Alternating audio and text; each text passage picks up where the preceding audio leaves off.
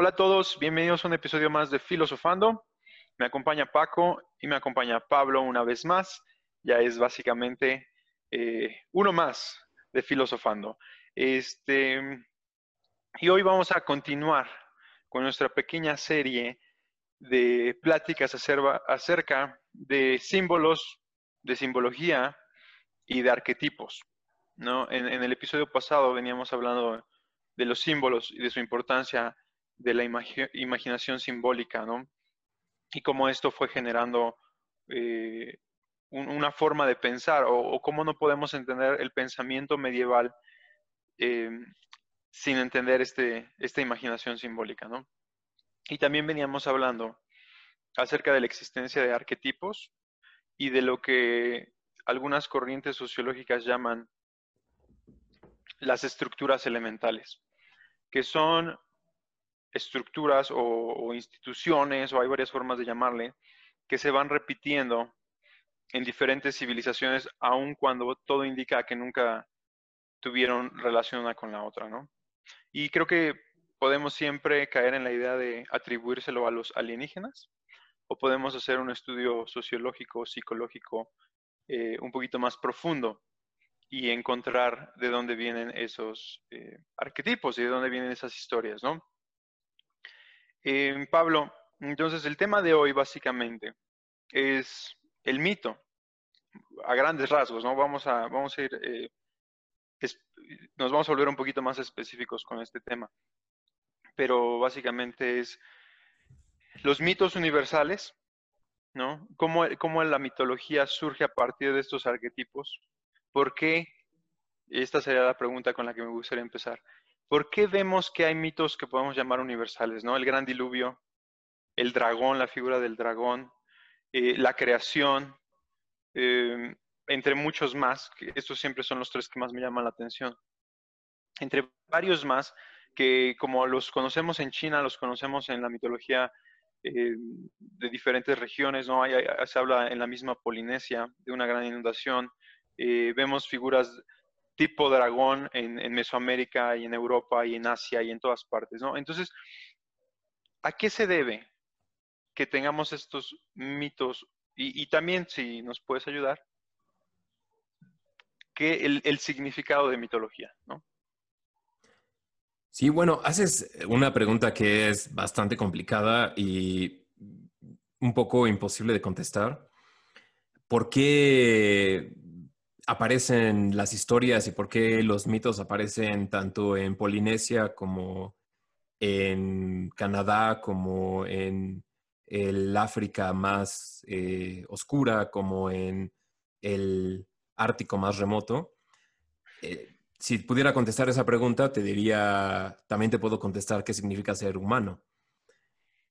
La, la cuestión de la mitología es, eh, sí, es una de las cuestiones que nos distinguen como especie, es que creamos historias. Eh, esto ha llevado a que se puedan establecer paralelos entre, eh, entre, por ejemplo, las diferentes culturas, ¿no? Y que es lo que efectivamente siempre llega a esta sorpresa de decir, ah, pero ¿cómo es que los egipcios y los mayas ambos construyeron pirámides, ¿no? Un ejemplo típico. Y la contestación, la contestación del History Channel es porque llegó un alienígena, ¿no? Eh, claro. ¿no? Eh, en vez de utilizar la navaja de Ockham y decir, pues quizás porque la mente humana reconoce patrones que son bastante similares. Claro.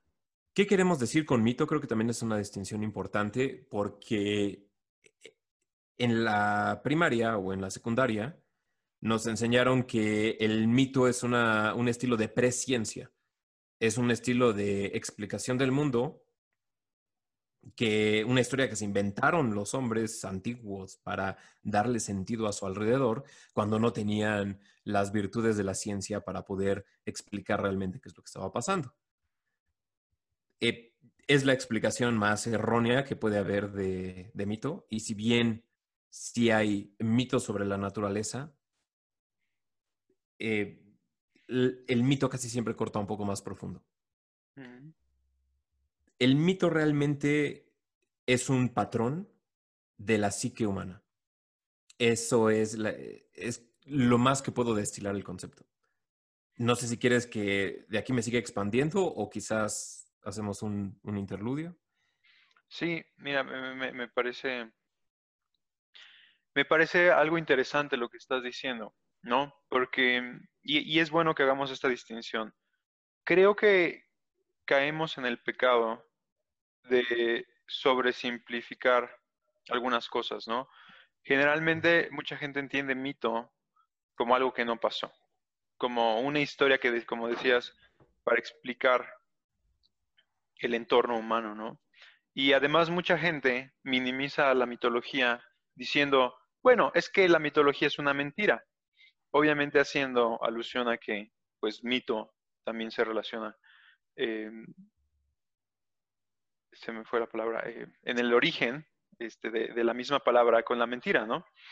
¿Cómo se llama? Cuando una palabra viene de otra palabra. La ciencia que estudia... Em, ¿Estás pensando en filología, en etimología? en... etimología, gracias. Mm. No, gracias, se me fue por completo.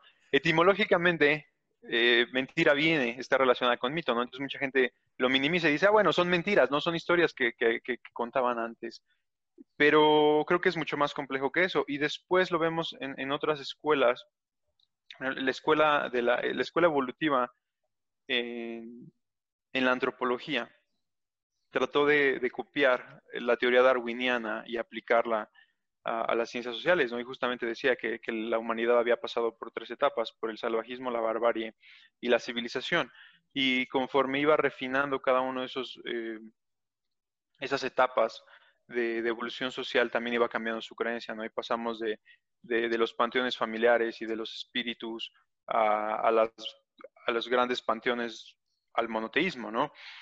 Sin embargo, siempre lo encuentro como una simplificación, eh, como, como, salirnos por el camino fácil, ¿no? Y como dices, creo que hay, hay, algo mucho más profundo y, y es, eso es lo que nos da la, un poquito el pie a pensar o, a, buscar la respuesta de, por qué encontramos mitos muy similares en, una región o en otra, ¿no? Entonces creo que, es importante justo eso que decías.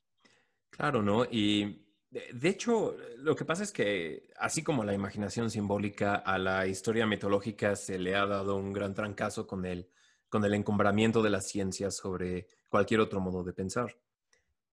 Por ejemplo, en los 70 el primer Cosmos eh, de Carl Sagan, eh, si no lo han visto, definitivamente vayan y, y, véanlo, se maravillaba porque justamente la mitología es el trampolín a través del cual el hombre reflexiona sobre el mundo. El mundo se entiende a través del mito. En cambio, en la nueva versión, que salió hace unos, unos cuantos años, el, eh, ya se hizo esta transformación completa, donde el mito de hecho se ve como un defecto, especialmente en aquellos puntos donde falla la mitología comparativa. Se ve como una arbitrariedad sobre la naturaleza del mundo. Esto, esta perspectiva, que quizás es la que muchos tienen, eh, falla en ver justamente la necesidad que tenemos de interpretar el mundo de manera mitológica. El mito, desde un punto de vista estructuralista, es aquello que es más esencial a una historia. Es decir, cuando tú analizas desde el punto de las estructuras una, historia, tienes evidentemente las palabras, tienes los personajes, tienes eh, la trama, o sea, primero pasó esto, luego pasó lo otro, tienes los temas, tienes las alegorías, inclusive puedes tener alguna cierta carga simbólica, pero finalmente lo que termina uniendo los símbolos y dándole un sentido simbólico todavía superior es el mito. Y, aquí es donde se une con la noción que teníamos de arquetipo. Arquetipo no solamente entendido como un personaje recurrente, sino también como un patrón recurrente dentro de las historias. Entonces, hay una mm, relación muy cercana entre lo que es un arquetipo y un mito quien lo exploró de una manera eh, muy buena y de hecho quien se dio cuenta justamente de, de, qué tan lejos podía ir la mitología comparativa fue Joseph Campbell, a quien a quien todos hemos escuchado de él directa o indirectamente, es quien elaboró la hipótesis del mito del héroe. ¿En qué consiste esta hipótesis? Consiste en que de hecho todas las historias tienen la misma estructura mitológica y, que el héroe es uno solo, lo único que cambian son las circunstancias o mm. el personaje. Es decir, de la superestructura de una historia que es el mito, esa no puede cambiar si lo que quieres tener es una historia, es por así decir, el esqueleto de la historia. Y todo lo demás con lo que vas vistiendo la, historia, eso puede cambiar y de hecho es un poco irrelevante, siempre y cuando el mito en cierta manera se mantenga. Sí, sí, es, es, es, es la parte que, que, me parece tan interesante, justamente, como dices, tienes eh, eh, cuando tienes el arquetipo, eh, puedes, vas construyendo sobre él, ¿no? Y, parece ser que cuando estudiamos la, mitología, yo como historiador, honestamente, lo que más disfruto eh, leer y lo que más disfruto aprender es mitología. eso fue lo que a mí me trajo a la historia, ¿no? Justamente porque estos, estas historias, estas leyendas, todos estos, estos mitos, pues despiertan algo en nosotros cuando somos niños, ¿no? nos identificamos y, como decíamos en, el episodio anterior, eso, eso es una de las funciones del arquetipo, ¿no? Que, es, subconsciente y nos hace identificarnos. Y, me, resulta justamente interesante cómo cuando, cuando los leemos de manera superficial, una historia para, una historia para dormir, y fíjense nada más, les voy a contar que este fue el primer libro que yo leí, que yo recuerdo haber leído. Si, están en el, si nos están escuchando y nos están viendo, el libro se llama Mitología Maravillosa para Niños. Este libro lo leí probablemente cuando tenía eh, seis años, no sé. Eh, hasta recuerdo la primera vez que lo leí. Es de los pocos recuerdos que tengo de mi infancia. Eh, el punto es este. Cuando, leemos los, los mitos de forma superficial, cuando los vemos como simples historias, y conocemos el mito de, un héroe y luego el mito de otro, podemos decir, son, interesantes y, podemos llegar a incluso a darnos cuenta que son ligeramente similares, ¿no? Pero cuando entendemos justamente la parte esencial, nos podemos dar cuenta que es básicamente la misma historia, eh, que es justamente lo que estabas diciendo, ¿no? Y, es más o menos hacia donde queremos llevar la plática de hoy, ¿no? Y hay, hay, hay como tres puntos que me gustaría tocar. Uno, lo que estabas diciendo, el, mito del héroe, ¿no? La historia del héroe. ¿Cuáles son las etapas que podemos encontrar ahí? Eh, en una segunda etapa, una vez que hayamos cerrado ahí, me gustaría hablar del mito del dragón. Y finalmente cerrar con la forma en la que ambas se unen, ¿no? El héroe mata dragones. Y por qué es una historia fundamental básicamente en cualquier mitología. Claro. Eh, sí, fíjate que aquí podemos, más que nada, no podemos no hacer referencia a Jordan Peterson, porque es quien revivió este debate para la generación YouTube. Y independientemente de las falsas controversias que ha habido en torno a él, es quien eh, en cierta medida pues, pues nos hizo recordar a Joseph Campbell y no solamente eso, sino que lo llevó un poco más lo llevó un poco más adelante. Desde el punto de vista del psicólogo, como lo es Jordan Peterson, el mito cumple una función fundamental que es la de el mantenimiento de nuestra mente. La mente patológica es aquella que carece de una estructura mitológica, es una mente que tiene la, o más bien dicho, que es justamente incapaz de darle sentido a su mundo de una manera fluida quien está cerrado para el mito o quien no tiene buenos mitos en su cultura, usualmente es muy dado a la, neurosis, ¿no? Eso es algo que ya Jung había, que Jung ya había identificado. El mito del héroe recurre una y otra y otra vez justamente porque es el mito del hombre, el mito del ser humano, ahora que, tenemos que ser ah, gender neutral. Pero el ser humano justamente se encuentra ante un dilema bastante terrible. Y es que existe y que sabe que existe. no solamente eso, sino que también su conciencia tiene la capacidad de crear el tiempo. Hay un pasado y también hay un, hay un futuro. No es nunca, nunca tenemos experiencia ni del pasado ni del futuro.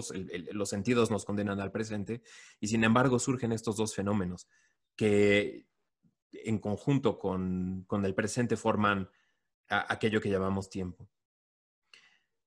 El problema es que el tiempo, si lo tomamos de la manera más objetiva, como le gustaría a un científico, es completamente caótico. Desde el punto de vista de la probabilidad de la cantidad de estímulos que existen, es completamente imposible darle sentido hasta la cuestión más simple que puedas tratar de encontrar en tu día a día. Eh, lo, que, lo que tú quieras, ¿no? Eh, inclusive eh, ve con suficiente detenimiento la pared vacía que tienes enfrente de ti y lo más probable es que empiecen a surgir complejidades y pequeños matices que quizás antes no habías notado, ¿no? Pero ahora, ¿cómo le das una jerarquía? ¿Cómo logras que, eh, cómo logras, más bien dicho, que tu mente no colapse bajo el caos de la cantidad inmensa de estímulos que hay?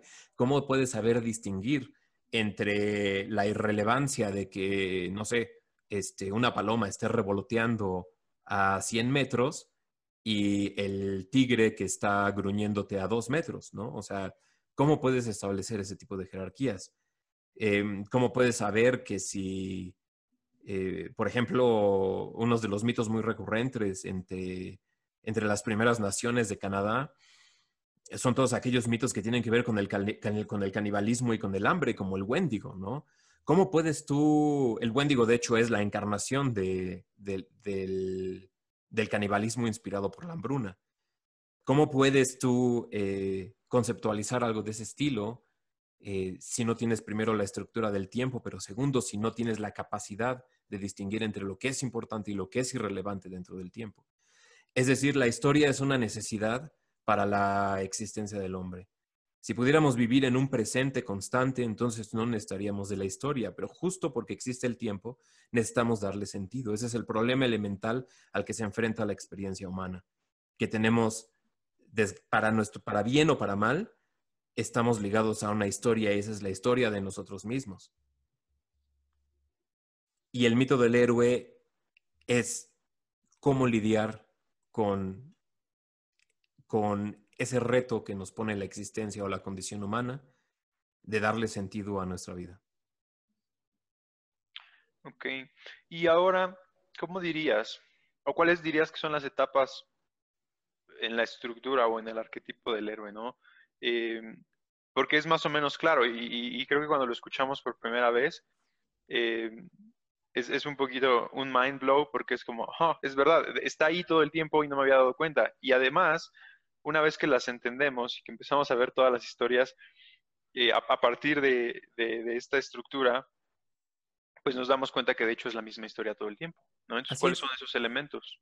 Pues eh, fíjate que Joseph Campbell identificó unos cuantos y de ahí sus críticos y sus aduladores eh, dijeron, no, pero es que hay varias versiones y aquí puedes meter y estos son opcionales. Y esencialmente lo hicieron muy complicado, ¿no? Pero la manera más fácil de entenderlo es, el héroe se encuentra en un lugar sumamente cómodo, algo le da la pista de que afuera de su mundo cómodo hay algo interesante, entonces sale, se da cuenta de lo, de lo terrible y lo em, terrorífico que es el, mundo fuera del, del orden que había conocido.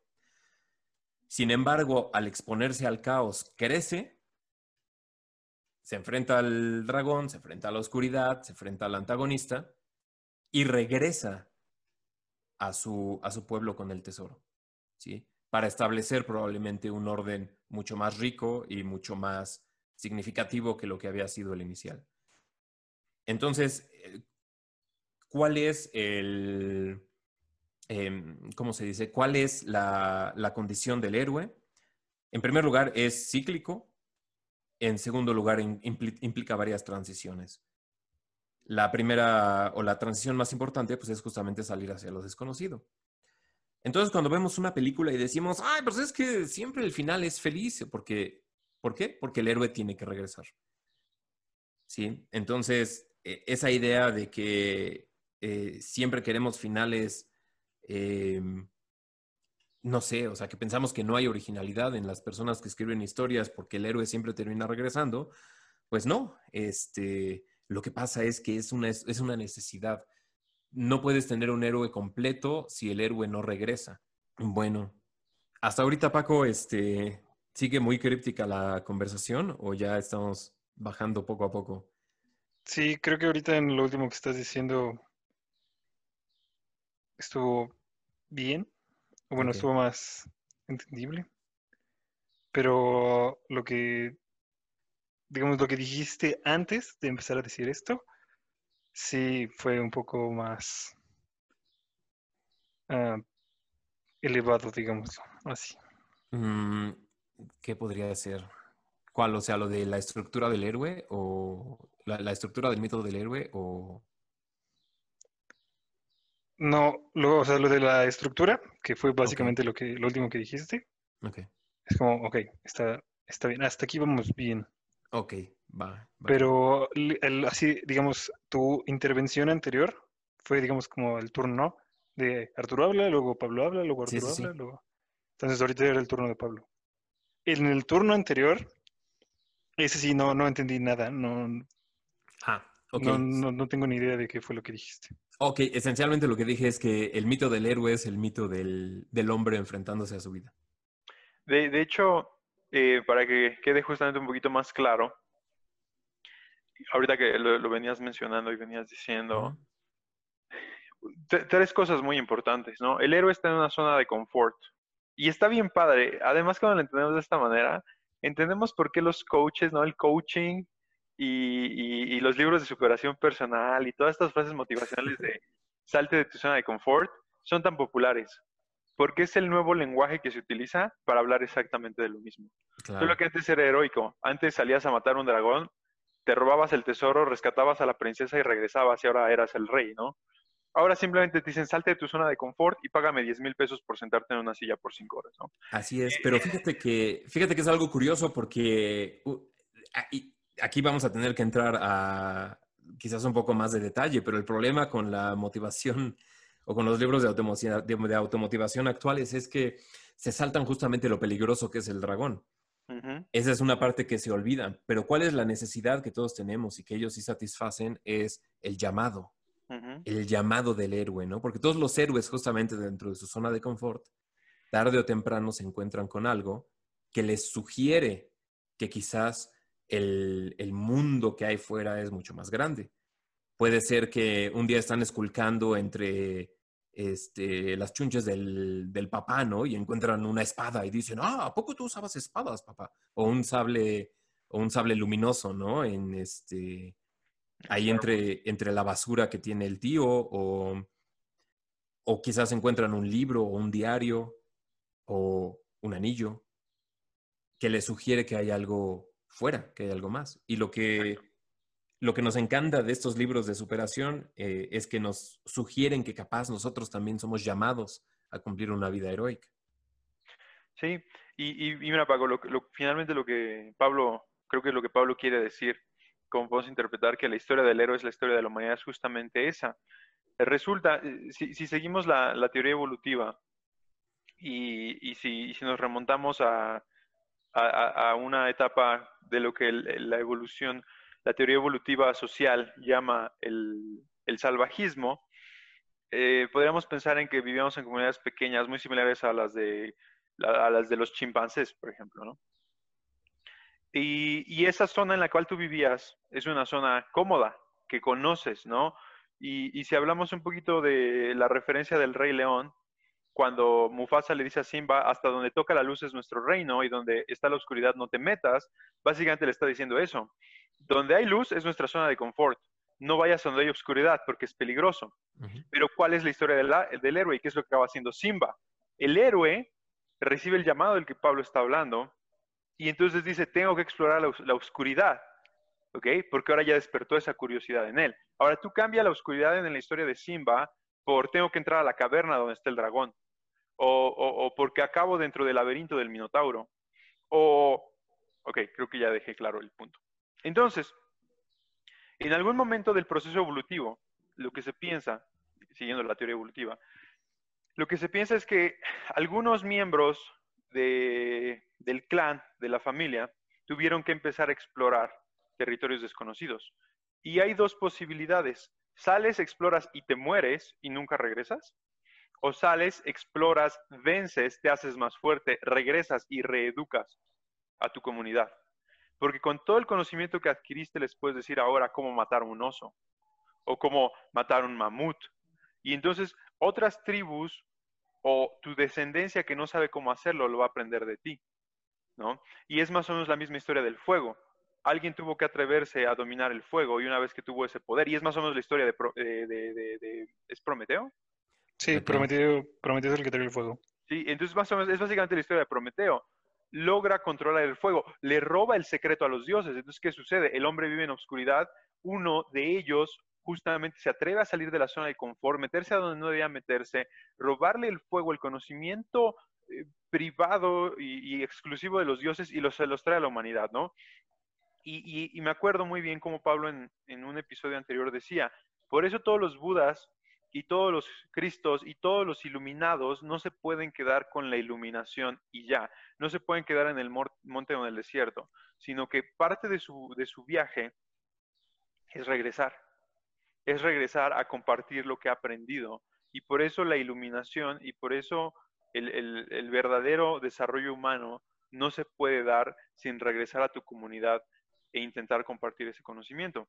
Entonces, cuando tú lees la historia del héroe, ya sea Beowulf o ya sea eh, Siegfried o ya sea Aquiles, aunque Aquiles no regresa, pero bueno, eh, eh, etcétera, Hércules, siguen este proceso. El, el, hombre estaba en un estado de confort, sale, aprende, es mejor, regresa con un premio a su comunidad y por ende su comunidad mejora. No sé si eso queda un poquito más claro. Sí, eso creo que lo aclara. Ok, perfecto, Pablo. Justamente te iba a pedir que como recapituláramos esa parte, pero creo que ya lo hicimos. Creo que ya queda claro básicamente cuál es la historia del héroe. Creo que ya podemos empezar a ver como todos los héroes, ¿no? Ya sea un héroe mesoamericano, o sea un héroe japonés, o, sea un héroe europeo, eh, siguen esta estructura básicamente, ¿no? Ahora, me gustaría pasar a la segunda etapa, que, es una etapa que me apasiona muchísimo, y es el mito del dragón, ¿no? Y, si ustedes nos escuchan por primera vez y no conocen Krieger Escola, que es quien básicamente lleva este podcast, bueno, nuestro logo es un dragón, ¿no? Eh, entonces, e, e, evidentemente el dragón es, un mito que me llenó de historias y de fantasías y de, de un montón de, cosas en mi infancia, eh, la mente. Y, bueno, hay, ciertos elementos interesantes y, hay muchas implicaciones, muchas representaciones que tiene el dragón eh, dentro de los diferentes mitos, ¿no? El dragón representa muchas veces fortaleza, representa sabiduría, representa peligro, eh, pero al mismo tiempo es, es, una especie de mezcla de justamente todo aquello que hay afuera de la zona de confort y por eso es como the ultimate enemy, ¿no? Como el, adversario final, es el gran némesis del héroe, ¿no? Hay muchos monstruos, pero creo que el monstruo que se sienta en la cima de cualquier mitología es el dragón. Sí, sí, yo creo, yo también lo creo y aquí habría que hacer algunas distinciones culturales porque, por ejemplo, en las culturas orientales el dragón no se interpreta de manera negativa. De hecho, la interpretación del dragón como una eh, como una fuerza que hay que derrotar, es algo bastante, bastante occidentalizado. Pero en su, en su incepción más eh, elemental o más fundamental, el, el, dragón se refiere a las fuerzas de la naturaleza, es aquello que escapa al dominio del hombre. Independientemente de si las actitudes culturales hacia el dragón son positivas o negativas, en cualquier caso, el dragón es indómito. Eso es lo que lo caracteriza. Y muchas veces el dragón no es el, enemigo o no es aquello que busca el héroe porque en sí sea malo, como ocurre en, algunos, en algunas historias, en, principalmente en Occidente. La más obvia de ellas es el, pues el dragón de la Bella Durmiente, ¿no? Eh, Maléfica, esa, esa imagen de, de, Disney, pues creo que todos la tenemos bastante grabada, por lo menos todos los que eh, no crecimos con la imagen rehabilitada de Maléfica como Angelina Jolie o Angelina Jolie como Maléfica, me confundo. El... Ja, ja, ja, primer chiste del podcast. El, el chiste de, de, lo que, de lo que estoy tratando de decir es que el dragón por sí mismo es una, es una fuerza que nos es relativamente indiferente, es una fuerza que es bastante caótica y que es prácticamente imposible de dominar. Sin embargo, el dragón esconde o protege algo. Y eso es lo que el héroe realmente está buscando. Puede ser el tesoro que esconde el dragón del Beowulfo o del Hobbit. Puede ser el conocimiento que esconden los dragones de Skyrim.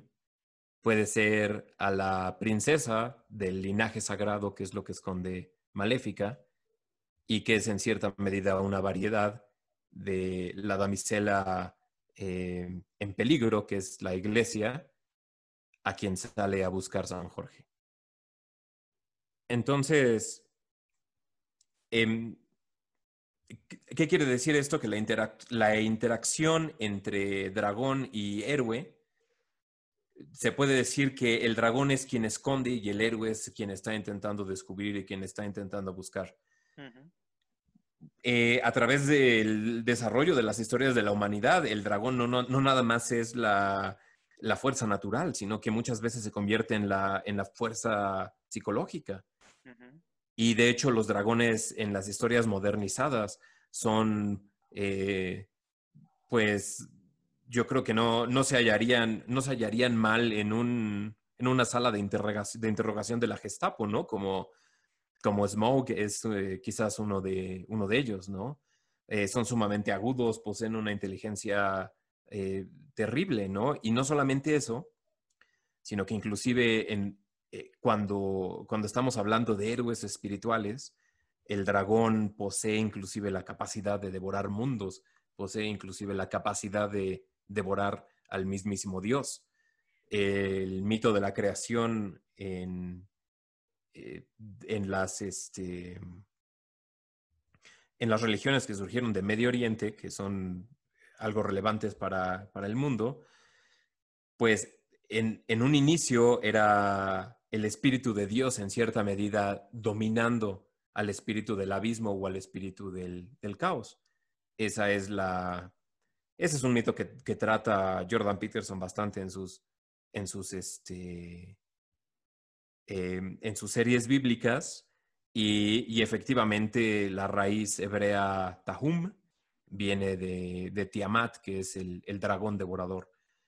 En una versión un poco más modernizada que se encuentra en el libro de, Job, donde Dios habla de Leviatán y de Behemoth, que eh, Leviatán realmente son, es una ballena o es la palabra hebrea para ballena, pero muchas veces, especialmente durante la Edad Media, Leviatán se representó como un reptil, como un dragón.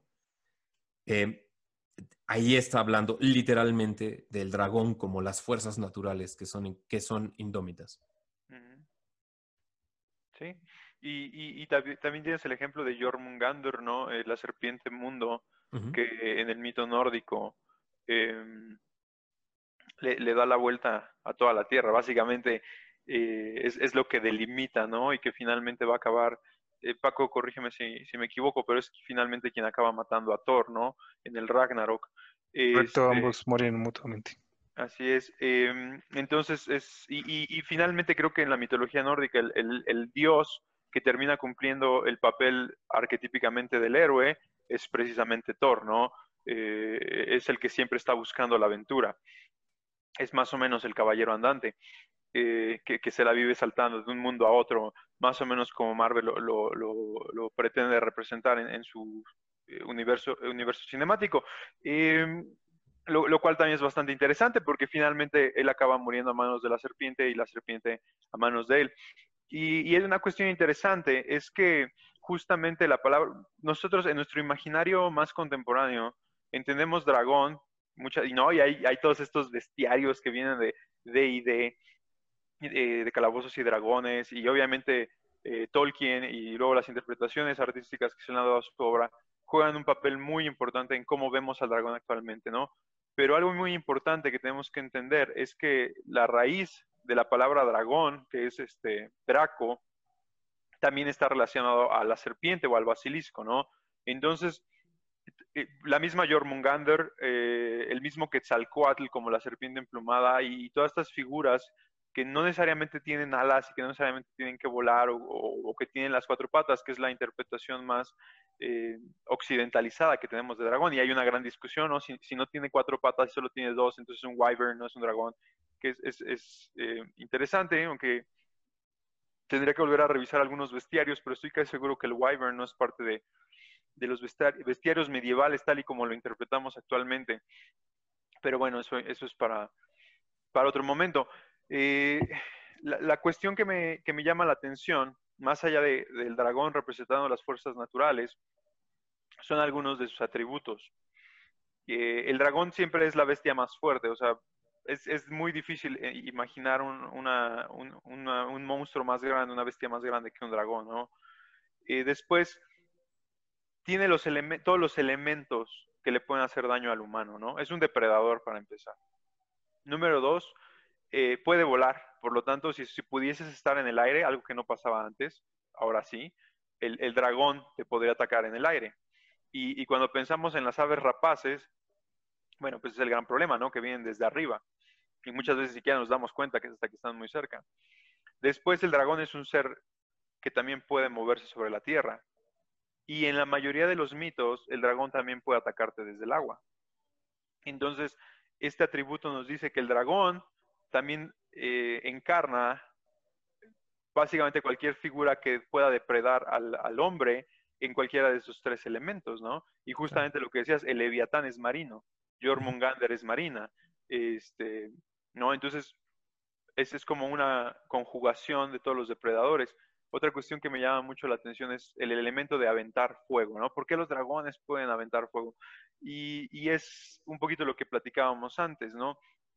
El descubrimiento del fuego y el fuego como una fuerza destructiva son también uno de los grandes peligros que el hombre tiene que enfrentar fuera de su zona de confort. Cuando el fuego se sale de control es una de las fuerzas, si no la más destructiva que, presenta la naturaleza, ¿no? Entonces, una vez más, es como una representación simbólica de, los miedos que tiene este, el hombre, ¿no? y, finalmente la última es lo que decías, el, dragón muchas veces es sabiduría. Y esto quiere decir que si te atreves, creo yo así lo entiendo, que si te atreves a enfrentarlo, te vuelves más sabio, porque entonces puedes absorber. Y, como decías, en el mito asiático, esta historia del, Dragon Slayer, el matadragones, no es igual o no se da, pero sí es una fuente de sabiduría, ¿no? Vas y buscas al dragón en las montañas para aprender de él para, revelar el rollo secreto, ¿no? ¿Y esto qué quiere decir? Y con esto cierro. Que si tú sales de tu zona de confort y, caminas hacia la aventura y te atreves a hacer lo que nadie pudo hacer o nadie quiso hacer, entonces vas a obtener sabiduría legendaria y vas a poder regresar de la montaña con información que nadie más tiene. Completamente de acuerdo, Artur. Pero una cosa que se nos olvida especialmente con los atropellos en la narrativa de los últimos 10 años, es que pues también hay una gran probabilidad de que el dragón te coma y de que seas olvidado, ¿no? Eh, una de las, fíjate que una de las estupideces más grandes, especialmente yo que tengo que crear a un niño de dos años, y digo, ok, vamos a ver qué historias les están contando, ¿no? Y en las historias que le están contando, eh, siempre me encuentro con que en la interpretación moderna el monstruo no es realmente un monstruo, sino es una criatura incomprendida. Eso no solamente elimina un poco gran parte del peso del mito del héroe, sino que le quita, un, le quita bastante esta cualidad didáctica que tienen las historias. Porque se nos olvida que los monstruos efectivamente existen, se nos olvida que la naturaleza puede ser verdaderamente terrible. Y ¿qué es lo que diferencia al héroe de todos los demás? Lo que, lo que diferencia al héroe es una que se atrevió él a salir de la zona de confort. Pero no basta con eso, sino que también hay que regresar. Y para regresar tienes que sobrevivir a tu enfrentamiento con el monstruo. todos los que salen y se atreven a ir, pero que no regresan son olvidados y por lo tanto no son héroes, porque también hay que, ah, hay que remarcar un poco que héroe y memoria están altamente ligados. De hecho, dentro de la misma eh, teoría evolutiva que tú mencionabas, es, es, justamente el cómo empiezan a nacer los, los dioses, ¿no? Es una de las hipótesis. Una de las hipótesis es justamente que tratando de recordar al ancestro, llegaba el punto en que todos los ancestros estaban fusionados en una sola figura. Los dioses penantes se convertían de pronto en el dios del clan o en el dios de la tribu. Y entonces cuando nosotros nos contamos las historias eh, que van a formar nuestra, nuestra existencia, debemos tener cuidado en que, en que el monstruo siga siendo monstruo. Tratar de explicar al monstruo es un poco quitarle su característica de dragón. Eso pasa bastante, por ejemplo, eh, y, digo, no voy, a, no voy a decir que es una de mis películas favoritas, más dicho, no voy a negar que es una de mis películas favoritas de niño, ¿no? Pero, por ejemplo, la de Corazón de Dragón, ¿no? Con Sean Connery de Dragón, es este, pues es bastante, eh, es bastante padre, eh, pero finalmente tengo que admitir que es una visión científica del, dragón, ¿no? O sea, el dragón es solamente terrorífico en la medida en, la que eres incapaz de comprenderlo. Pero si tan solo pudieras comprender al dragón, entonces no solamente serías su amigo, sino que al mismo tiempo aprenderías a dominarlo. Y esta es una interpretación completamente científica del, mito del dragón. ¿No? Eh, ah, Dime, dime, No, no, no, adelante. porque ya estoy empezando a divagar un poco, ¿no? Y me estoy tratando de acordar de los cuentos de mi infancia y ¿para qué quieres? No, pero justamente lo, que quería decir es que es, es la, importancia de lo que hablabas en, el episodio anterior, ¿no? De entender el arquetipo como arquetipo. O sea, no querer eliminar al monstruo simplemente porque eh, no, no, la gente no es mala, ¿no? Este discurso de es que todos somos buenos, pero como dices, tienes que sentarte a escucharlo. Y entonces creo que estamos cayendo en una falsa dicotomía, en, pensar que eh, el malo solo es malo porque es incomprendido. Ok, puede ser que desde el punto de vista psicológico y sociológico pudiera ser razón, eh, pudiera ser verdad, perdón, pero esa no es la función de la historia. La función de la historia es explicarnos un poco nuestro crecimiento y nuestra evolución, ¿no? Y, cuando entendemos el arquetipo y la estructura y la superestructura de esa manera, entendemos la función y la necesidad del mito. Eh, y es bien interesante porque a pesar de que estamos tratando de maquillar muchas de estas cosas y los malos ya no son tan malos y, los buenos eh, pues son casi tan buenos como los malos y ya todos se llevan bien, em, em, empezamos, se, se, nos olvida que de hecho seguimos buscando esas figuras. A mí me fascinó como, como un deportista que he sido desde, no voy a decir que toda mi vida, pero eh, practico deportes por lo menos desde la secundaria, ¿no? Y siempre, a, pesar de que ya sé que a poco no le gusta, siempre he sido muy fan de, del fútbol. Fuchi. Y, cuando estaba en la, pero cuando estaba en la secundaria me di cuenta de una cosa. Y fue como todo un, un mind blow para mí. Y, y, no sé si alguien, si alguien más lo haya notado, pero, pero esto para mí fue muy interesante. En algún momento de nuestra historia, Segunda Guerra Mundial, la guerra dejó de ser glorificada, ¿no? Otto von Bismarck, como el gran unificador de la Alemania moderna, e, e, es uno de estos últimos héroes y, quizás este, Churchill quede en esa misma categoría de los héroes militares, ¿no? De los héroes de las guerras. Em, pero, pero dejamos de voltear a ver a la guerra como algo deseable, ¿no? Mientras que si volteamos a los 1600, todavía los 1700, incluso con Napoleón, más tarde, en los, este, ya hacia los 1800, el héroe siempre se obtiene del campo de batalla. El héroe siempre regresa con la victoria. Pero una vez que eliminamos eh, el valor, que, realmente estoy de acuerdo, la guerra no es buena ni, deberíamos perseguirla, pero una vez que le quitamos esa esa posición de, de, proveernos de héroes y ahora el héroe es anónimo, ¿no? Y por eso, eh, en el caso de Estados Unidos, del soldado anónimo, ¿no? Porque ya, ya no hay forma de, reconocerlos. La sociedad aún tiene la necesidad de encontrar un héroe, ¿no? La juventud aún tiene la necesidad de encontrar un héroe y un antagonista. ¿Y ahora dónde lo encuentra? ¿Dónde están tus colores? ¿Dónde están tus banderas? ¿Y a dónde volteas a ver tu guerra? Y por eso esta eh, analogía que yo odio como, como deportista y luego como historiador la odio, de los equipos van a ir a la guerra y los jugadores se van a morir en el... No, ni vas a la guerra ni te mueres jugando fútbol.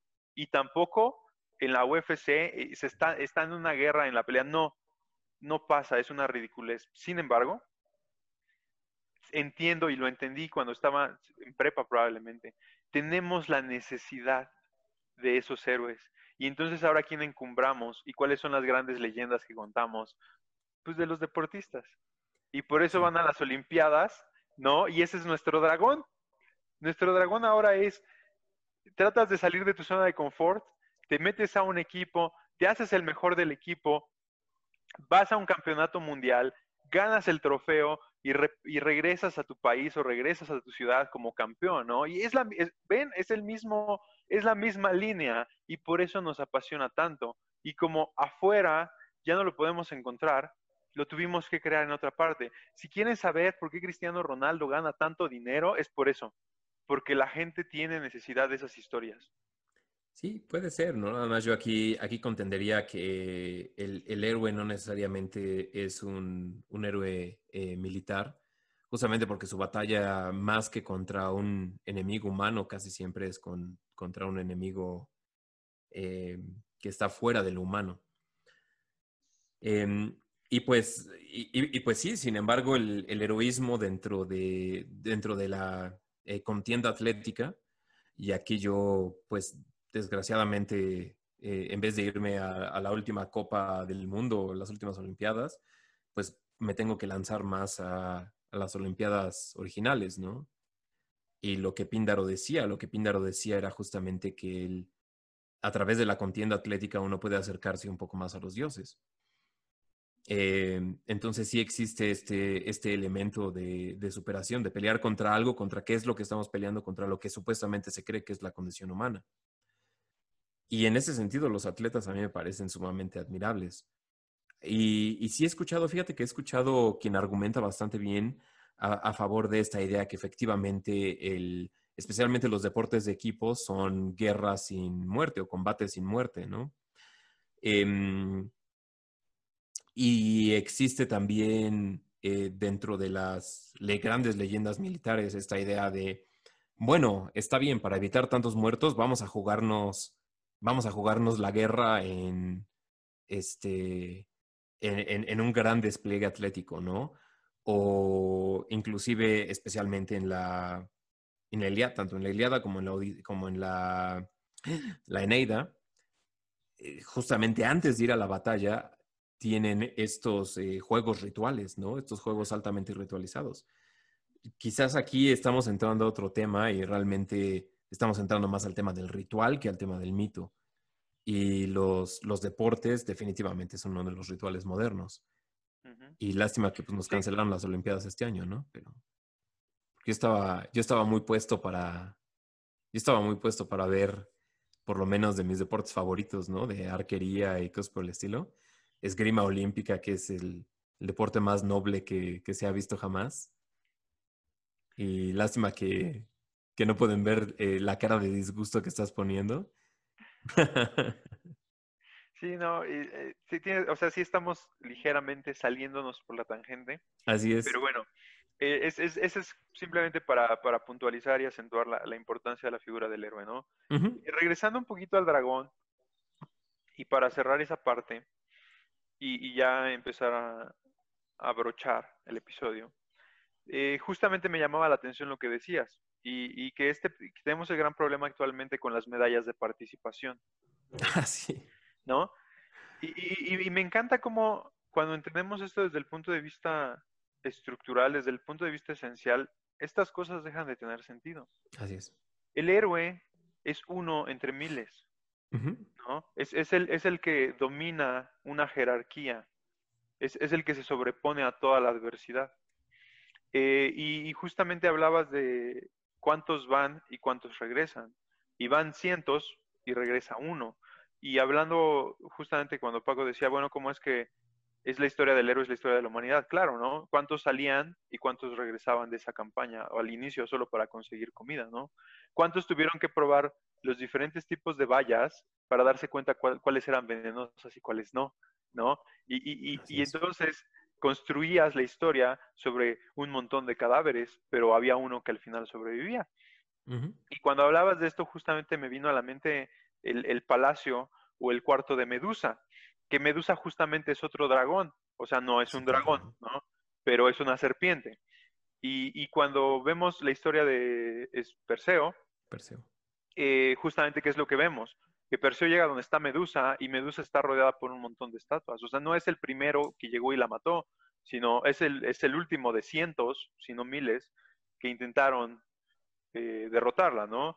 Entonces, y, así, ¿no? Cuando vemos la historia de los dragones, este, siempre pasa lo mismo. Entras y hay un montón de, cráneos repartidos por todo y revueltos con el oro de todos los que han intentado rescatar a la princesa o robar el tesoro o obtener el conocimiento, ¿no? Porque justamente es una de las partes interesantes del, mito del héroe, es que muy pocos regresan, ¿no? Así es. Em, y justamente decíamos, como una tercera etapa, entender entender cómo, cómo se relaciona el héroe con el dragón, ¿no? El dragón que representa lo desconocido, que, que, representa el peligro del mundo, puede ser la naturaleza, puede ser la falta de conocimiento, puede ser muchas cosas, ¿no? Em, y, y finalmente a lo que quería llegar con ese punto era justamente que el héroe, al salir de su zona de confort, y creo que esto ya quedó claro y me dicen sí, sí, al salir de su zona de confort tiene que enfrentar a la oscuridad o tiene que enfrentar a la naturaleza o tiene que enfrentar a lo que sea que se va a enfrentar y entonces esto es encarnado dentro del mito con diferentes monstruos, ¿no? Em, e, en el caso, pues justamente de, de, Sigurd, o de, perdón, sí, de Sigurd de Siegfried, que tiene que ir a matar al dragón Fafnir para al final bañarse en su sangre y hacerse invulnerable, ¿no? o eh, en el caso de... Eh, casi invulnerable, sí, porque, y, es interesante porque desde el punto de vista estructural vemos que es la misma historia de, de Aquiles. Así es. Sí, entonces, em, bueno, creo que esa es la forma en la que se conectan y esa es la, gran importancia y por qué el dragón es el gran adversario. Y finalmente, pues sí, le puedes poner eh, muchos nombres, ¿no? Le puedes poner el Minotauro y le puedes poner el ogro. En el caso de Beowulf, que es realmente pues una especie de, troll, ¿no? Al que se tiene que enfrentar. En un inicio sí. Fíjate que la historia de, de Beowulf es porque, porque tiene tres, tres etapas, tres matices, ¿no? El principal es el, el principal, el primero, mejor dicho, es un, es un troll que supuestamente viene del linaje de Caín y este, todo deforme y bastante cruel, etc. En, en, la segunda etapa se tiene que enfrentar con la madre de Grendel, que es el, nombre del troll. Y sin embargo, eh, en la tercera etapa, que, y curiosamente aquí Beowulf no regresa, se tiene que enfrentar a un dragón clásico. Sí. Que, que, si vieron la película, no, no, tan genial, y justamente hablando de Angelina Jolie, en, en este personajes dragonescos, es, la, es esta película como con CGI.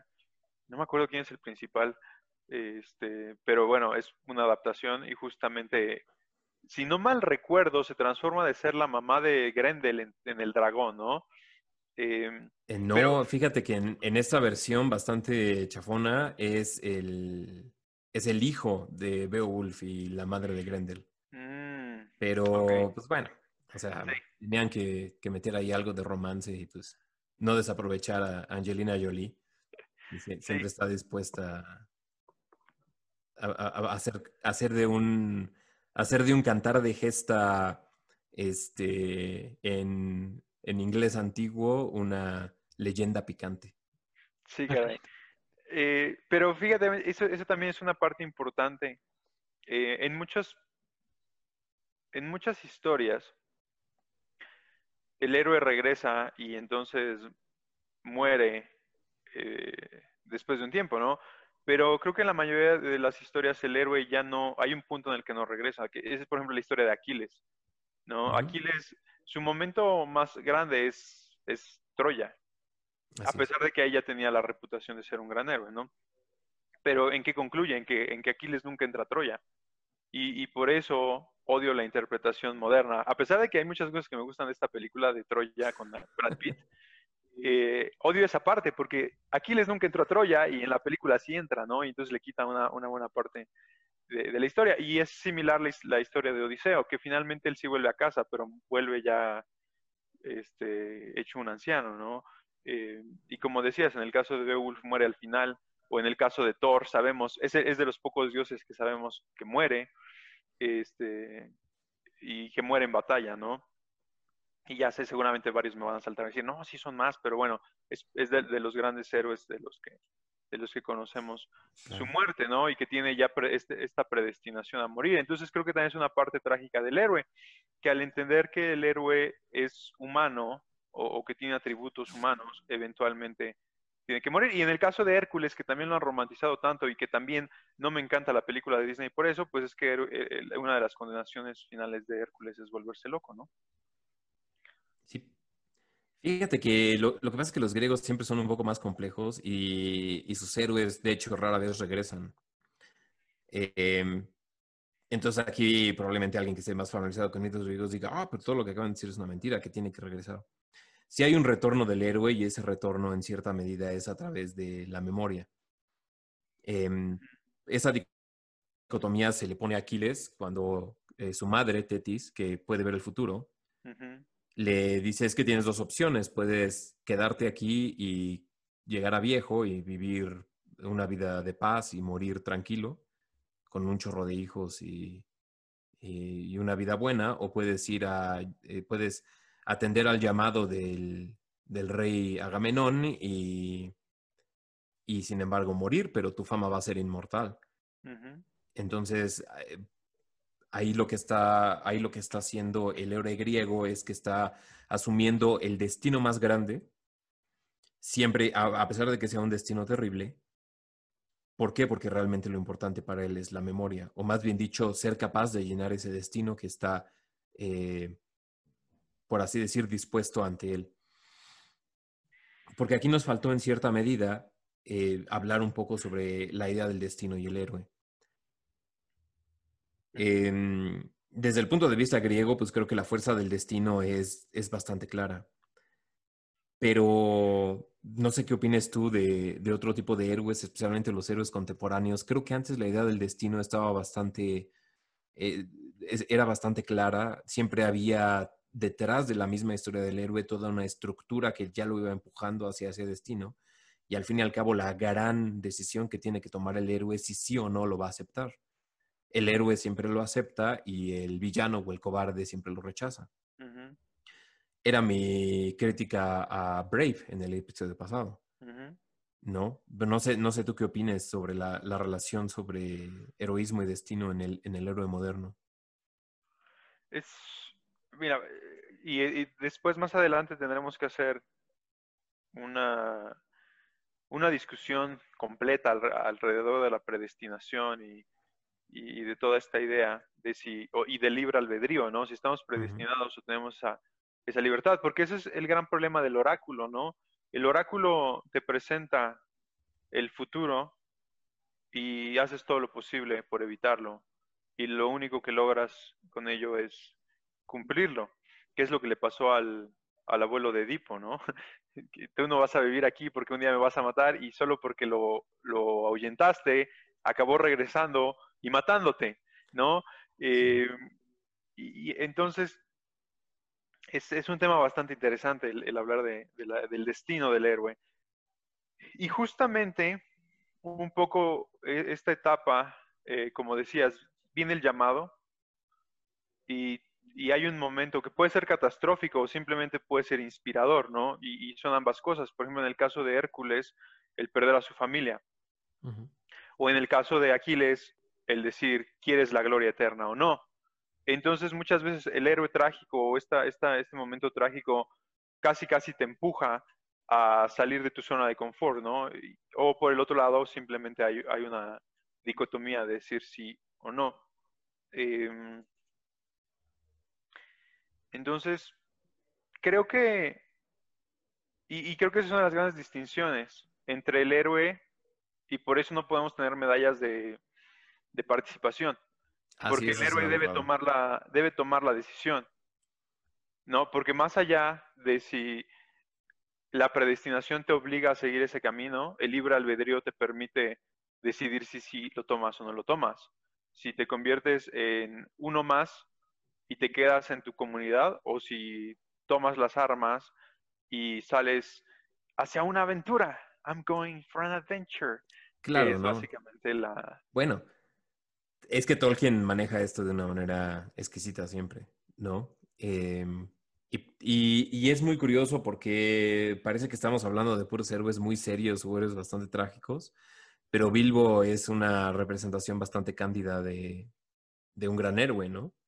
Que al fin y al cabo eh, escucha el llamado a la aventura y dice, claro, voy a salir, ¿no? Y regresa con un chorro de tesoro.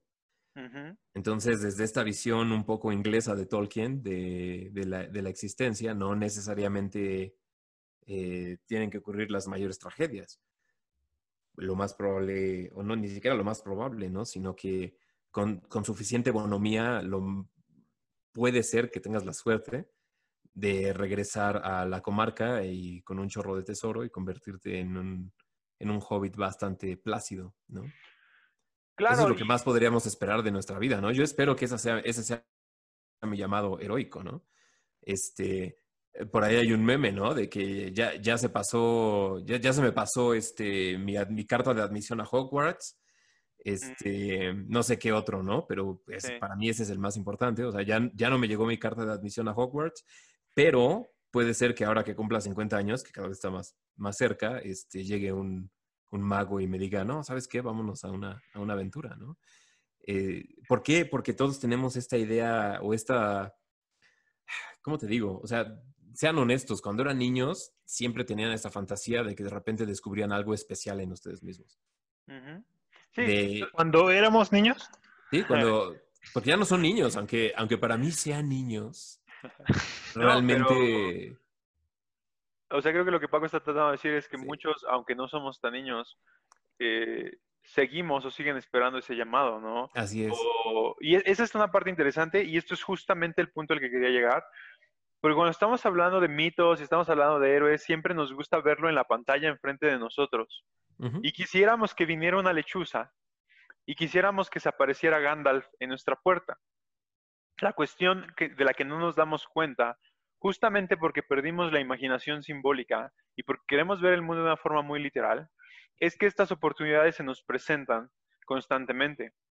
Y hay un pequeño artículo que si entran a mi perfil personal en Facebook, van a poder leer que se llama Podríamos ser héroes por un día. Mm. Literalmente. Y justamente hablo de esto, Pablo, de que muchas veces esperamos la lechuza y la carta, o esperamos a Gandalf con la invitación a salir eh, a la aventura, y no nos damos cuenta que tanto esas habilidades mágicas que esperamos tener, ¿no? y perseguir la pelota de Quidditch o ir a destruir el anillo, se nos presentan día a día. Y lo interesante es que casi siempre cuando se nos presentan, le tenemos tanto miedo al monstruo, le tenemos tanto miedo al abismo y le tenemos tanto miedo a la sombra, que mejor nos quedamos en nuestra zona de confort. Y entonces decimos, es que porque a mí nunca se me presenta la gran oportunidad. Y esta es la realidad, creo yo la realidad es que constantemente, si no es que diario, se nos presentan ventanas que nos invitan a salir de nuestra zona de confort. Y, y, la mayoría de las veces decidimos ignorarlas. ¿Por qué? Porque es más sencillo mantenernos en nuestra zona de confort. Ahora, eh, una de las cuestiones, justamente lo que quería decir cuando estaba intentando cerrar la parte del dragón y del héroe, es esta. Si, pueden regresar y no lo han visto, a ver nuestro episodio de Sombras y Abismos, hablábamos justamente de ver al abismo y confrontar al monstruo y conocer a la sombra y, familiarizarte con ella. El problema es que a la mayoría de las personas no les atrae esta idea porque es peligrosa. Pero la única forma de completar el camino del héroe y realmente entrar en esa en esa historia, en esa leyenda, es saliendo de la zona de confort y explorando la oscuridad, lo inexplorado, para realmente darnos cuenta de cuáles son nuestras capacidades ocultas. Así es, ¿no? Este, sí, de hecho, estoy, fíjate, estoy de acuerdo, estoy de acuerdo con lo que dices en la importancia de salir de la zona de confort y de, o sea, uno es tan grande y aquí viene otro Jordan Peterson, Petersonismo, es uno es tan grande como la carga que te echas encima, ¿no? O dicho de otra manera, el héroe es tan grande como el enemigo al que se enfrenta. Eh, otra gran tragedia de, la narrativa moderna es que, eh, pues al faltar el gran villano, pues obviamente el héroe nunca puede ser demasiado grande, ¿no? Pero, pero yo creo que esta, eh, esta falla a atender al llamado hacia llevar una vida heroica no está tan fundamentada en el miedo a lo desconocido. Creo que nuestra concepción científica, de hecho, nos ha hecho ver lo desconocido como algo relativamente irrelevante o como algo relativamente transitorio. Este, al tener esta idea científica y a veces hasta nihilista de la vida, creo que lo desconocido no tiene ese mismo atractivo. Es más por distracción, por, llevar una vida sin, eh, sin capaz, es que me voy a ver súper snob, ¿no? Pero sin refinamiento en el momento en el que llevas una vida sin refinamiento, especialmente en las historias que te cuentas, en la música que escuchas, en, los libros que lees, en las conversaciones que tienes, aquellas posibilidades de un llamado a la aventura simplemente pasan desapercibidas. Entonces, capaz llega el búho y vuela y te avienta la carta, pero pues como tú estás clavado viendo Instagram, ni siquiera te diste cuenta, ¿no? Eh, puede ser que te, topaste con 20.000 Gandalfs y todos te dieron este llamado a la aventura, pero pues tú simplemente no tenías oídos para, para ello. Esa es, yo creo que quizás es un poco la tragedia del millennial, ¿no? La tragedia del millennial es que siempre se sospechó especial y lleno de algún poder mágico, pero al mismo tiempo nunca recibió el llamado, ¿no? Entonces, eh, pues todos somos antihéroes en cierta forma, ¿no? Los millennials tempranos como Moa y los, los millennials tardíos como, como Paco, ¿no? De hecho, creo que irónicamente entre los tres comprendemos toda esa, esa generación fallida, ¿no? Y, y esa es una, esa es nuestra, nuestra tragedia, por así decirlo, ¿no? Eh, esperemos ser héroes tardíos todos, como, como Bilbo, en vez de que se nos haya pasado la oportunidad de ser héroes tempranos y precoces como Harry Potter. Ahora, eh, estoy de acuerdo contigo. Sin embargo, hay una frase que si no mal recuerdo es griega, que dice que la suerte favorece a... Los audaces. Exacto. Y, y, y, mira, me, gusta que me das la razón de lo que hablábamos en el estoicismo y empiezas a, recaer en la parte en la que vivimos de una generación que de hecho es nihilista, eh, porque estoy completamente de acuerdo. Eh, pero creo que finalmente lo, que propones, tu, tu, tesis es similar a la mía. O sea, vivimos en un mundo nihilista en el cual es más cómodo refugiarnos en los videojuegos y en Instagram que buscar la aventura. ¿Y por qué? Porque pues preferimos vivir en, en una zona de confort. Y entonces justamente como vivimos en una zona de confort, se nos pasan los Gandalf y se nos pasan los Dumbledores y se nos pasan los Merlines, ¿no? Que qué interesante hablar después del, del, del, arquetipo del mago, ¿no? Pero bueno, se nos pasan todos por enfrente. ¿No? El Quirón también, que es parte de esta, de esta misma, del gran maestro, se nos pasan por enfrente simplemente porque el héroe, no es el héroe, el alumno, el maestro aparece cuando el alumno está listo. Y como nos negamos a salir de nuestro capullo, y entonces, por lo tanto, somos unos capullitos, perdón, ¿no? Si, se, alguien se, se, siente, este, pero como, como seguimos siendo un capullito y todo nos molesta y todo nos ofende y todo nos parece malo y, queremos medallas por competir, entonces perdemos todas esas oportunidades. Porque, porque somos nihilistas, queremos vivir y, y, no hacemos un compromiso con el futuro.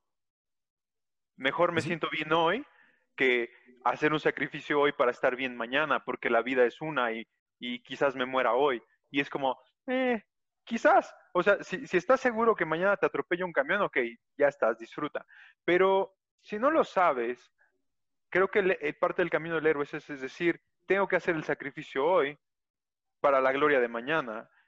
Y entonces la mayoría, de, creo que la mayoría de la gente en, nuestra sociedad actualmente dice, no, como, como estabas diciendo, prefiero quedarme en donde estoy cómodo, haciendo cosas fáciles, que salir de la zona de confort. Entonces estoy completamente de acuerdo contigo. Simplemente creo que estamos diciendo lo mismo de dos formas diferentes. Creo que lo estamos diciendo, pero, pero creo que un poco la intención es distinta. A, a mí sí me gustaría eh, recapitular quizás un poco y decir eh, que no estoy tratando de no estoy tratando de criticar a los, a los millennials. Es, es más una cuestión de compasión. Y también compasión hacia mí mismo, ¿no? Em, y, y justamente creo que es esta falta de refinamiento y falta de atención el nihilismo al que me estaba refiriendo ni siquiera va tan orientado al, este, a ese nihilismo positivo, si válgame la expresión, donde justamente se busca el, el vaciamiento de todo significado.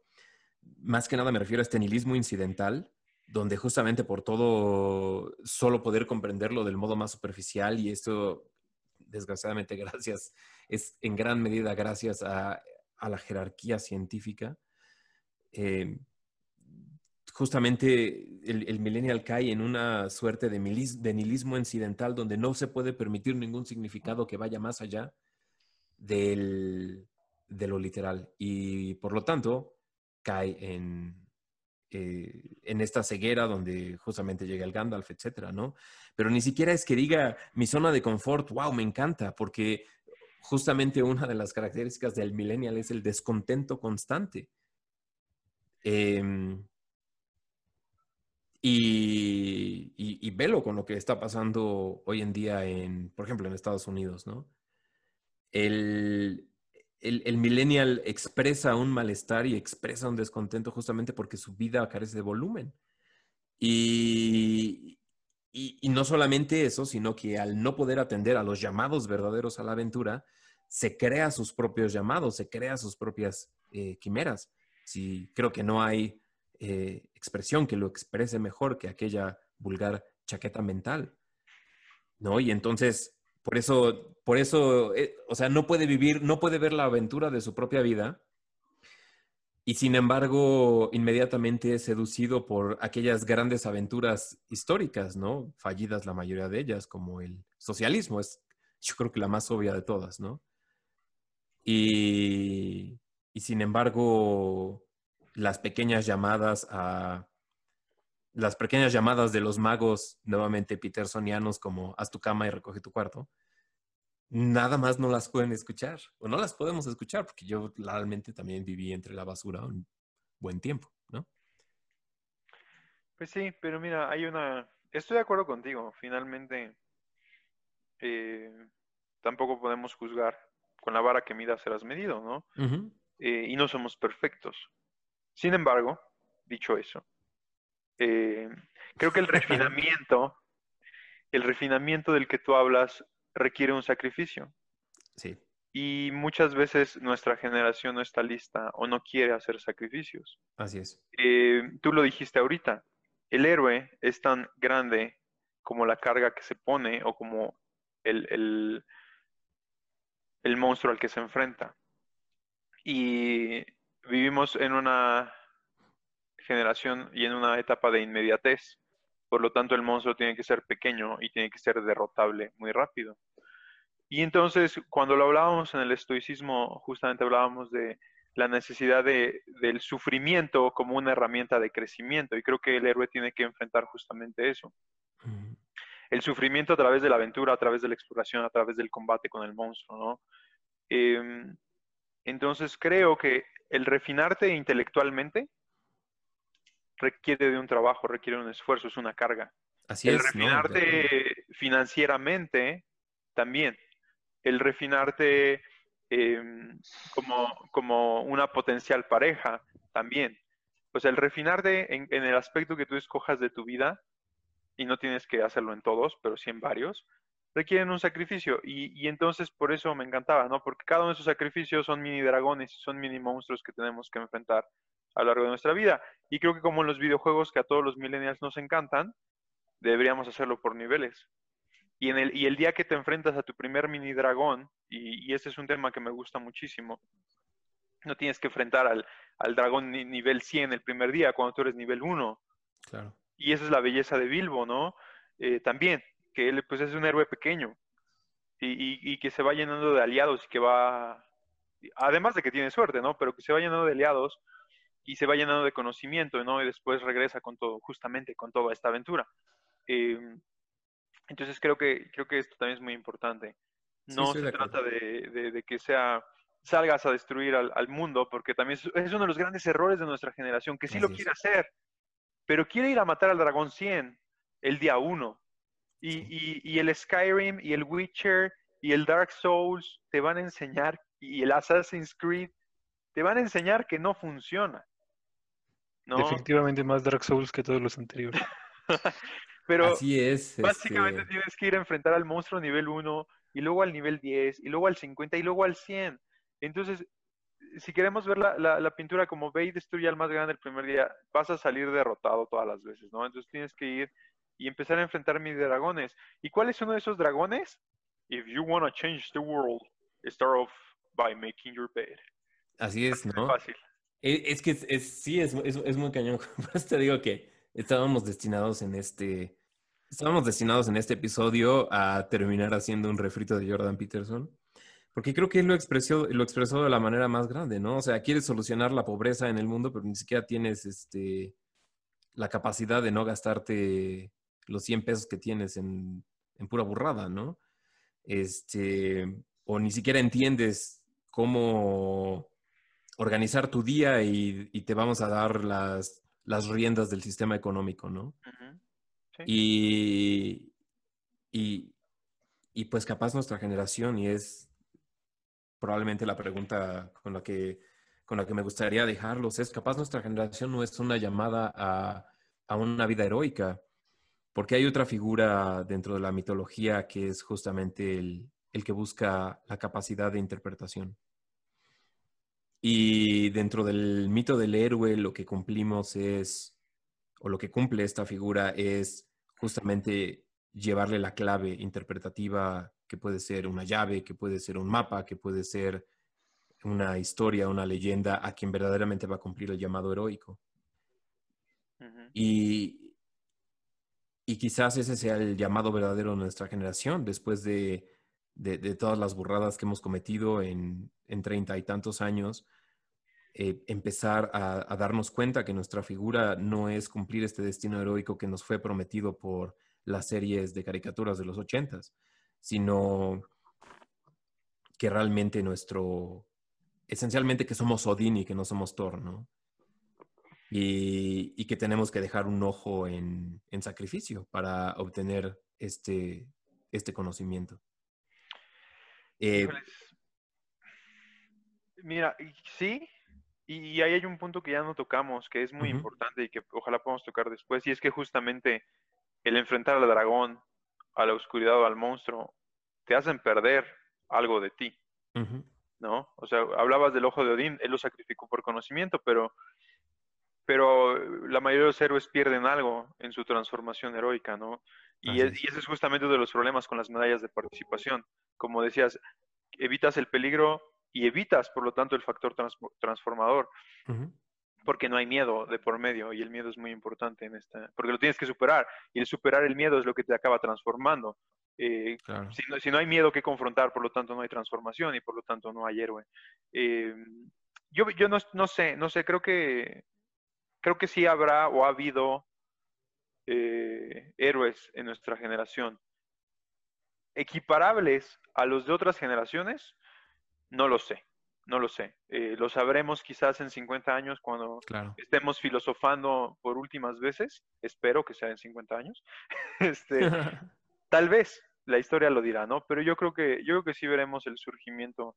Definitivamente somos una generación eslabón entre el pasado y el futuro, ¿no? Y, eso, eso de hecho ya es, es, es, bastante emocionante, ya lo había mencionado antes. Em, no todas las generaciones viven lo que nosotros somos básicamente eh, la generación que vio la caída de Roma y el, surgimiento de los grandes reinos germánicos, ¿no? eh, creo que estamos, somos una generación equiparable a ella. Y definitivamente no es una generación que haya tenido grandes héroes eh, en su momento, o, ¿no? Puede ser. Yo mencionaría a San Agustín, a Etius, a, inclusive al mismo Atila desde el punto de vista uno.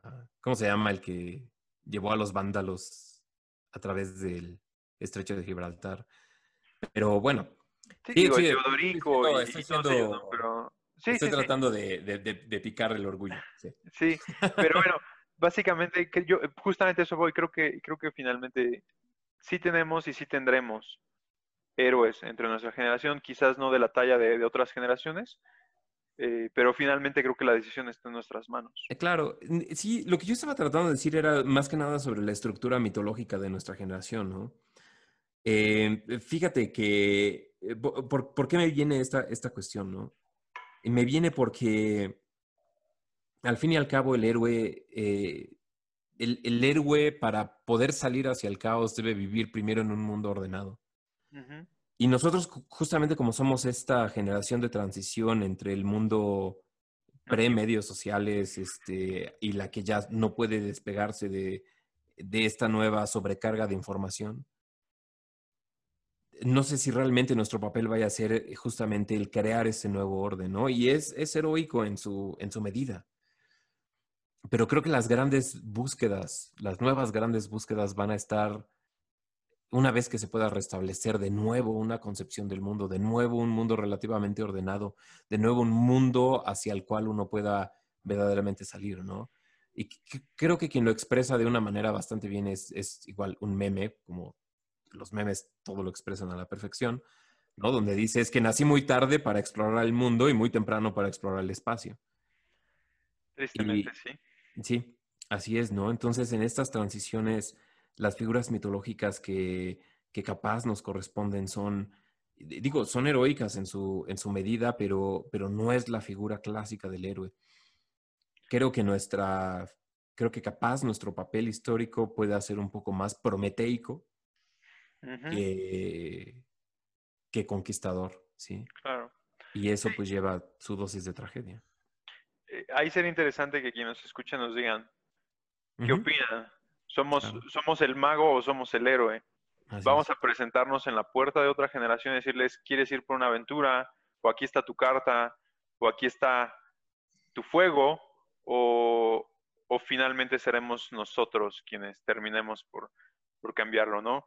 Y, hablando de esa, de esa eh, brecha generacional, me gustaría saber si, Paco tiene algún, algún eh, comentario para ir cerrando. Un comentario, más o menos, más bien es una pregunta. La llevo al revés, más que una pregunta, un comentario, más que un comentario, una pregunta. Excelente. la llevo arrastrando desde que Pablo mencionó a su pequeño. En los comentarios me dicen, se regresan y me dicen cuántos minutos son. Y es mucho de lo que han, estado comentando del héroe, cómo es que funciona. Básicamente es el dragón, porque tiene que ver con el dragón. El dragón es, eh, en cierta forma, la oscuridad o el caos, por así decirlo, ¿no? Es, podríamos decir que es el problema ¿Qué pasa con la figura o con... No con la figura, con el personaje o con el héroe que no solo, o más bien, que en lugar de derrotar al dragón, conquista al dragón y regresa a su hogar con el dragón. A lo mejor, y bueno, no sé si, por ejemplo, es un héroe incompleto por no eliminar ese, ese problema o ese elemento de caos, o si al revés, se vuelve un héroe muchísimo más completo que ahora puede dominar, por decirlo de alguna forma, ambas partes. Eso igual se relaciona con nuestra conclusión de, de como decías ahorita Arturo, del, del podcast de la sombra y todo eso que hablamos al final de ese episodio, o que hablaron ustedes más bien. Claro. Y, bueno, ahí está mi pregunta, ¿no? O sea, ¿es un arquetipo diferente? ¿Es el mismo arquetipo con un pequeño detalle extra que es irrelevante? Eh, no sé, como que Arturo me conoce y, por ejemplo, ya le he dicho algunas veces que más que, bueno, pues si por ejemplo yo pudiera ser el héroe de la fantasía, más que el Dragon Slayer, me gustaría ser el Dragon Rider, por ejemplo, ¿no? Así es. Y el poder no reside en, oh, es alguien que es tan fuerte que puede derrotar dragones con las manos, como, como Dovahkiin de, de Skyrim, por ejemplo, sino que es tan fuerte o tan heroico que, que puede este, hacer de estas criaturas poderosas sus aliados. Así es. A lo mejor y, y como el de Hiccup de cómo entrenar tu dragón, pero menos fresa. O menos infantil, pero. Sí. No, de hecho creo que, de hecho creo que la, bueno, lo primero que te diría es si puedes hacer eso, pues armas una fiesta ahí con, con Astrid y, y, pues probablemente, este, pues no sé, te eches ahí un estofado de anguila o, o algo por el estilo, ¿no? O sea, y te lo voy a contestar dentro de la misma mitología de cómo entrenar a tu dragón, ¿no? Si pudiste conquistar ese dragón y traerlo de vuelta como, como alguien a quien dominas, entonces es un dragón chimuelo. Em, si, si puedes hacer eso, entonces ese no es el verdadero dragón de tu historia. Justamente mientras intentaba y contestar esa pregunta en estos 30 minutos, estaba pensando como qué historia podría ser adecuada y se me ocurrió la de Avatar, la, de la película de los marcianitos azules. Mm. Y estaba pensando, ¿no? Que justamente tiene esta parte de este el héroe y de repente en una parte todo sale mal y entonces la solución es, ah, pues todos mis amiguitos tienen, pues por decirlo, dragones pero hay uno que es más grande que todos y todos le tienen miedo, entonces voy a ir por él y entonces ahora como yo soy el más grande, pues soy, como decíamos, ¿no? El, el número uno. No hay medalla de participación, hay la medalla de oro del campeón. Y estaba pensando entonces que el verdadero dragón no era el dragón literal más grande, sino el enemigo que va a enfrentar al final. Así es. Así es, con su el, dragonzote el dragón aquí te digo, el, dragón representa aquello que es indómito y no necesariamente el dragón es el enemigo. Muchas veces el antagonista es alguien que está, por ejemplo, justamente tratando de apoderarse del poder del, dragón, de hacerse del poder del dragón. Es, por ejemplo, lo que le pasa a, este, a Darth Vader, ¿no? En, eh, o sea, en, la mitología de eh, Star Wars, no puedes decir que el dragón es, es eh, Darth Vader. De hecho, el, el, dragón es justamente la corrupción misma de aquellos que tienen el poder, ¿no? Entonces, eh, sí, o sea, lo que yo te diría es eso. O sea, no, eh, o sea, si te quieres convertir en un, en un Dragon Rider, eso quiere decir que afuera hay un dragón mucho más terrible, ¿no? Que hace palidecer al dragón en el que vas montando. Esa es la, esa es la realidad, ¿no?